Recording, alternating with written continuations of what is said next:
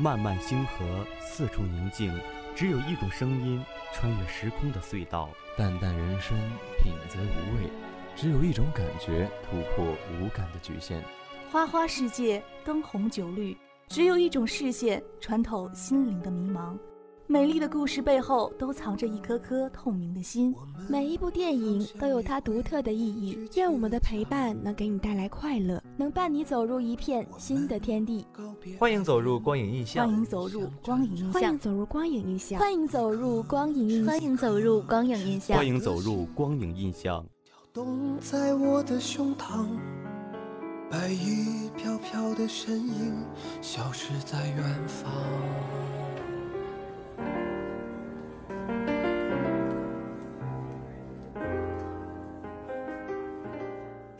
今天是二零二一年十一月二十四日，农历十月二十，星期三。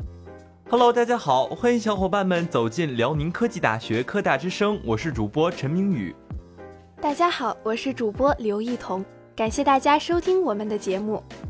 我们的科大之声的喜马拉雅 FM 和网易云音乐也已经上线了，大家可以搜索辽宁科技大学科大之声，对我们的节目进行订阅，就可以随时随地的听到我们的节目了。好了，让我们进入今天的节目，看看今天的光影给我们带来了什么影片吧。一段音乐过后，我们拭目以待。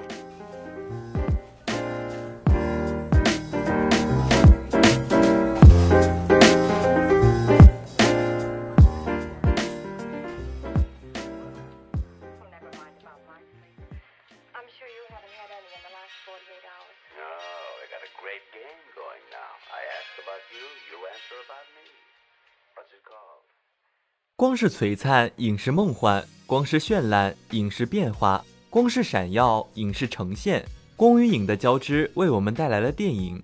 各位老师，各位同学，大家好，欢迎走进每周三中午的电影放映厅。我是厅长陈明宇。表演是创作，充满力量；镜头是艺术，充满美感；剧本是骨架，充满想象。点点滴滴的汇聚，为一部好电影注入灵魂。大家好，我是厅长刘子聪。今天要给大家推荐的是改编自李碧华同名小说，由陈凯歌执导，张国荣、巩俐、张丰毅主演的文艺片《霸王别姬》。影片围绕两位京剧伶人半个世纪的悲欢离合，展现了对传统文化、人的生存状态以及人性的思考与领悟。一九二四年的冬天，九岁的小豆子被当妓女的母亲切掉左手上那根畸形的指头，随后进入关家戏班学戏。当时戏班里只有一位名叫小石头的师兄关照小豆子。十年过去了，在关师傅严厉和残酷的指导下，师兄弟二人演技很快提高。小豆子取艺名程蝶衣，唱旦角；小石头取艺名段小楼，唱生角。二人合演的《霸王别姬》誉满京城，师兄弟二人红极一时。在一次演出结束后，师兄弟二人暗中约定要合演一辈子《霸王别姬》。后来，段小楼娶菊仙为妻，依恋着师兄的程蝶衣心情沉重的来到师兄的住处，把他用屈辱换来师兄向往已久的名贵宝剑赠与段小楼，并决定不再与小楼合演《霸王别姬》。后来，在关师傅的召唤下，师兄弟二人再次合作。抗战结束后，两人被迫给一群无赖的国军士兵唱戏，期间段小楼与士兵发生冲突，混乱中菊仙流产。而后有士兵以汉奸罪抓走程蝶衣，段小楼为救蝶衣，低声下气的去求曾经玩弄过蝶衣的官僚袁世清。蝶衣在法庭上始终不屈，因其记忆而被国民党高官营救。解放后，两人的绝技并没有受到重视，误尝鸦片的程蝶衣嗓音变差，在一次演出破嗓后决心戒毒。程蝶衣历经毒瘾折磨后，在段小楼夫妻的共同帮助下，终于重新振作。却被当年好心收养的孩子小四陷害。小四想取代他虞姬的位置，与段小楼一起演出。段小楼不顾一切罢演，但在菊仙顾全大局的劝说下进行了演出。蝶衣伤心欲绝，从此与段小楼绝交。文化大革命时，段小楼被小四陷害，并逼他诬陷蝶衣。段小楼不肯，被拉去游街。此时蝶衣却突然出现，一身虞姬装扮。甘愿同段小楼一起受辱。段小楼见蝶衣已经自投陷阱，希望能保护菊仙，而在无奈中诬陷蝶衣，甚至说他是汉奸。程蝶衣听后痛不欲生，以为段小楼只在乎菊仙，又看到自己所怨恨的菊仙此刻竟在可怜自己、帮助自己，便将所有的愤懑发泄在菊仙身上，抖出菊仙曾为娼妓。段小楼因此被逼与菊仙划清界限，说从来没爱过菊仙。菊仙便在绝望中上吊自杀。文革结束后，分离了二十二年的师兄弟二人最后一次合演《霸王别姬》。段小楼引程蝶衣说出了“我本是男儿郎，又不是女娇娥”，蝶衣这才意识到自己其实是男儿身，终于明白了自己一直都活在戏里。于是唱罢最后一句，用他送给小楼的宝剑自刎，在师兄的怀中结束了自己的生命，也结束了这出灿烂的悲剧。《霸王别姬》这部电影中，程蝶衣这个角色无疑是厚重的。没有张国荣，就无法更好的诠释程蝶衣，无法成就《霸王别姬》在中国电影史上的位置。如果一个人具备程蝶衣的气质，那么这样的人注定是个悲剧，因为他太过纯粹，不懂变通。这种人的世界里没有灰色的过渡地带，没有迁就和妥协，永远只有黑和白。他将永远不能适应极度复杂的、风云变幻的社会。就像蝶衣，只能随着没落的大清王朝走向尽头。这样的人，作为一个艺术形象，无疑是唯美的，是深入人心的；但在现实面前，却是极度脆弱的，因为他每分每秒都遭受着自己施加于自己的精神折磨和命运无止境的凌迟，除了走向自我毁灭，别无他途。让虞姬在深爱的霸王面前自刎死去，这也是他最好的归宿和对其人格的一种最大的尊重。也只有《霸王别姬》的戏台才配得上程蝶衣的死亡。戏子深情，既是对人，也是对戏，对京剧艺术的从一而终，也是程蝶衣对虞姬、对霸王、对诗歌段小楼的从一而终。这种忘我的热爱，铸就一种飘忽无奈的凄美人生。时代的大潮流淌在个人的骨血中，深厚的文化内涵和时代大背景的介入，让个人的感情变得深刻。《霸王别姬》讲的并不是放之四海而皆准的常规情感故事，而是有着浓厚中国韵味的苦难史，是艺术家在历史中跌宕起伏的苦难史，也是一个国家的苦难史。好了，听了这么多，我们的电影放映厅就要结束了。感谢您的收听，我们下期再见。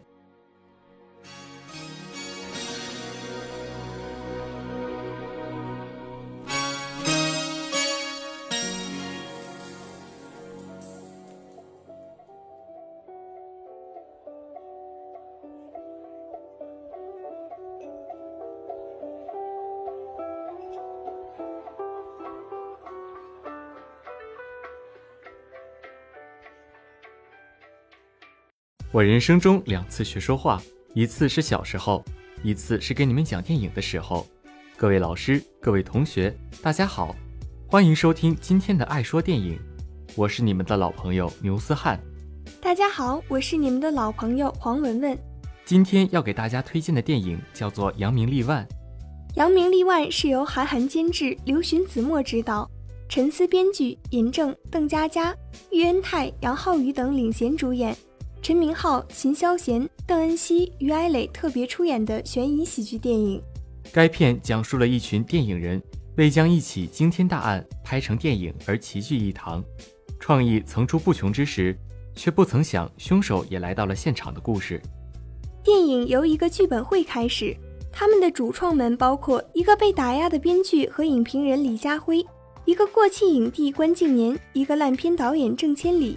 还有海归武术替身陈晓达、扎演技女演员苏梦蝶、搞噱头的制片人陆子野等，影片对影视行业的众生相的描绘可谓是栩栩如生。没错，不少台词段落都暗含了当下影视行业的怪现状，对这些现状电影也进行了辛辣的讽刺。影片一开篇就狠狠地嘲讽了红包影评人。一群受邀参加某电影内部试映的记者，并不在意电影好不好看，心里只想着片方一会儿管饭吗？相信大家看到这里都是秒懂。而剧本会讨论过程中，主创对敏感题材的自觉规避，对电影卖点的粗暴归纳，对低俗烂片却票房大卖的揶揄，以及华人闯荡好莱坞的尴尬，都表达了电影从业者对现状的某种自嘲。随着剧本会的讨论渐渐深入。凶手和警察也参与到了其中，参与电影的创作。整部电影的画风随之一转，从先前的调侃戏谑变为对三老案真相的严肃调查，剧本的讨论逐渐变为对案件真相的追索和还原。电影中的李家辉对真相有着执着的探索，同时他又有些莽撞，势必要一根筋走到底，撞到南墙。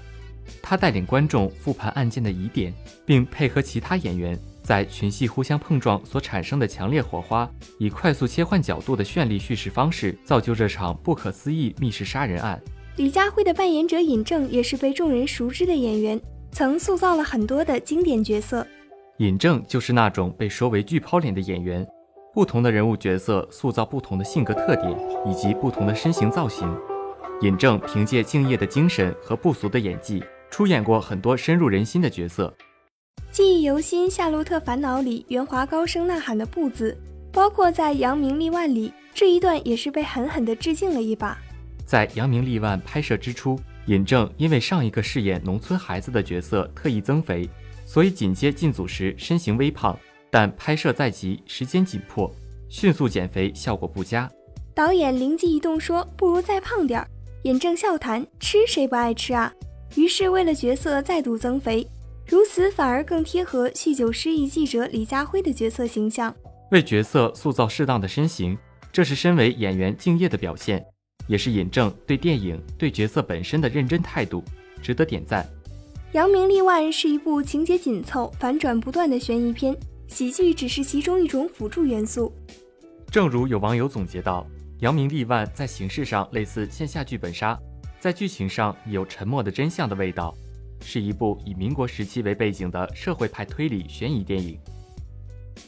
电影中的小彩蛋和迷因梗为人津津乐道，不少对于经典电影致敬的名场面，如利刃出鞘、闪灵、无耻混蛋，都能让影迷一秒 get。目前该片在票房和口碑上已取得了一定的成绩。票房方面，该片上映首日。在排片占比低于《零零七》《无暇赴死》和《长津湖》两部大片的情况下，依然拿到了超过一千万的票房成绩，单日票房贡献率超过百分之四十。口碑方面，《扬名立万》在豆瓣上拿到了七点六分的不错评价，有许多网友不吝赞美之词。毫无期待却惊喜连连，唐探之后又一部悬疑喜剧佳作，虽有不足，但说它是今年院线国产片十佳并不为过。如此的用心，如此的高完成度，还是让人对这部电影抱有极大的好感。如果感兴趣的话，赶快约上好友，一起去影院观看吧。好了，今天的爱说电影到这里就要结束啦，我们下期再见，拜拜。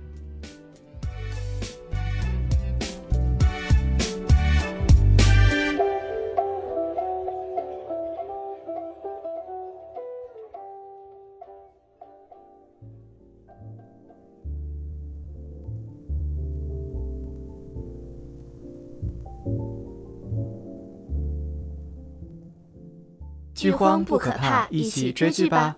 亲爱的老师，可爱的同学们，欢迎收听今天的一起追剧吧！我是推荐人华帅博，我是推荐人刘晓文。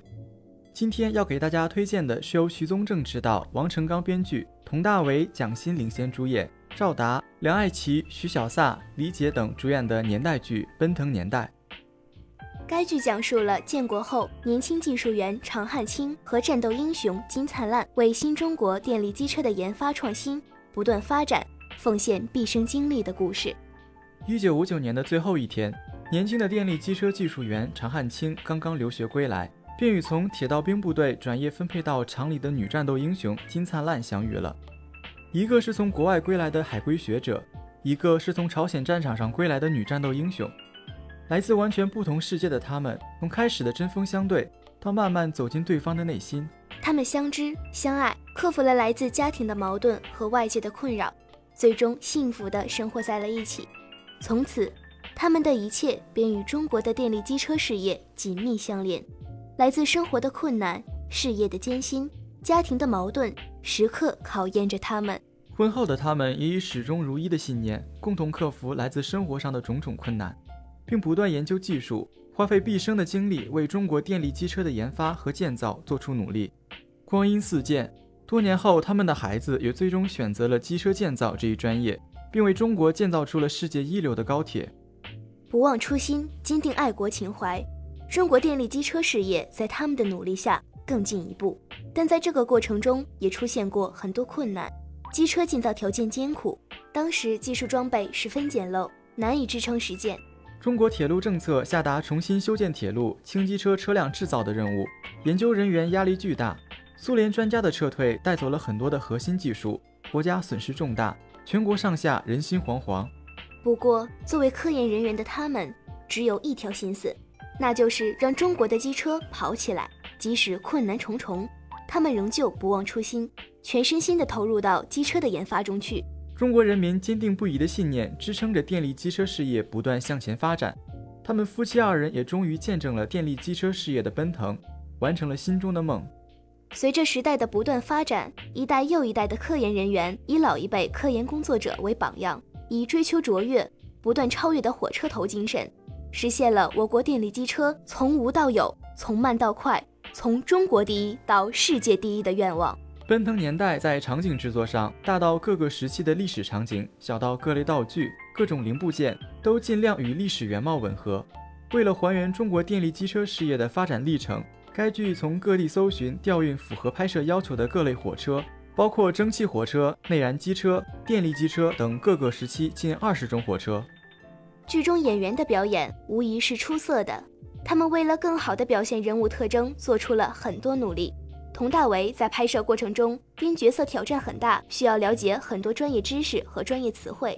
蒋欣为了更贴近剧中人物形象，她短时间内暴瘦，还剪去了一头飘逸的长发。经过四个多月的精心制作，该剧终于在广东韶关于七月三十一日正式杀青。二零二零年九月十五日，该剧获得第三十届中国电视金鹰奖优秀电视剧提名。二零二零年十月，获得第三届初心榜剧集单元二零二零年度五大青年导演提名。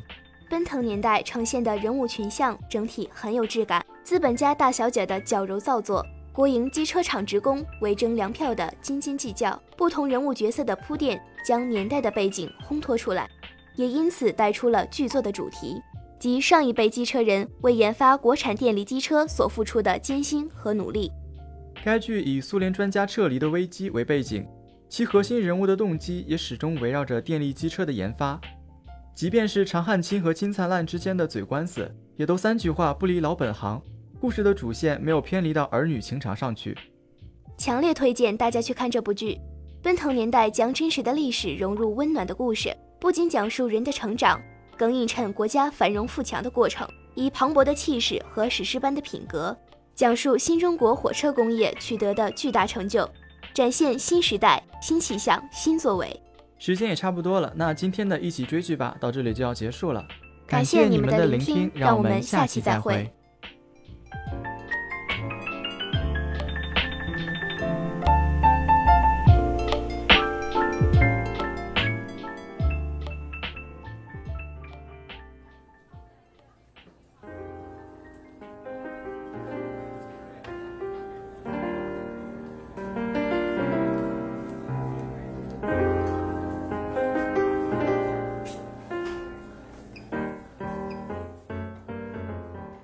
果小伙伴们有什么想看的电影或者好的原创影评，都可以联系我们。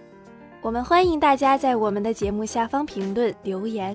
今天的光影印象就到这里了，我们下周再见，拜拜。本期文字：赵静茹、孟新阳、刘晓文，主播：陈明宇、华帅博、牛思翰、刘子聪、刘晓文、刘艺彤。黄文文，广播编导孟新阳、白如玉、张新月、于瑞燕，策划孟新阳，监制陈明宇、李思成、齐晴天，感谢各位的收听。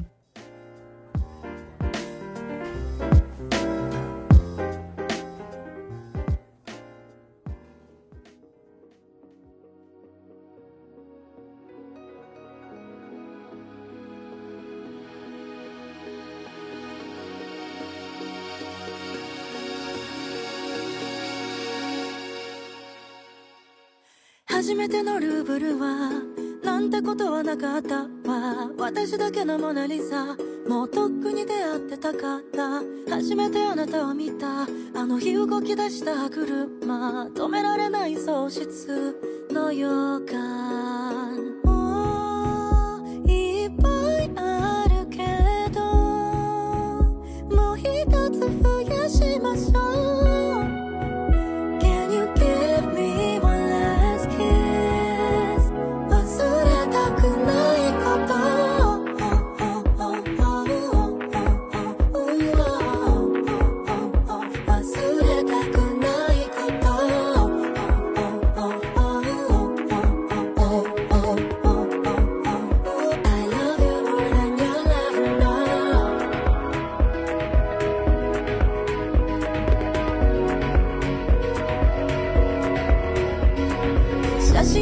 真は苦手なんだ。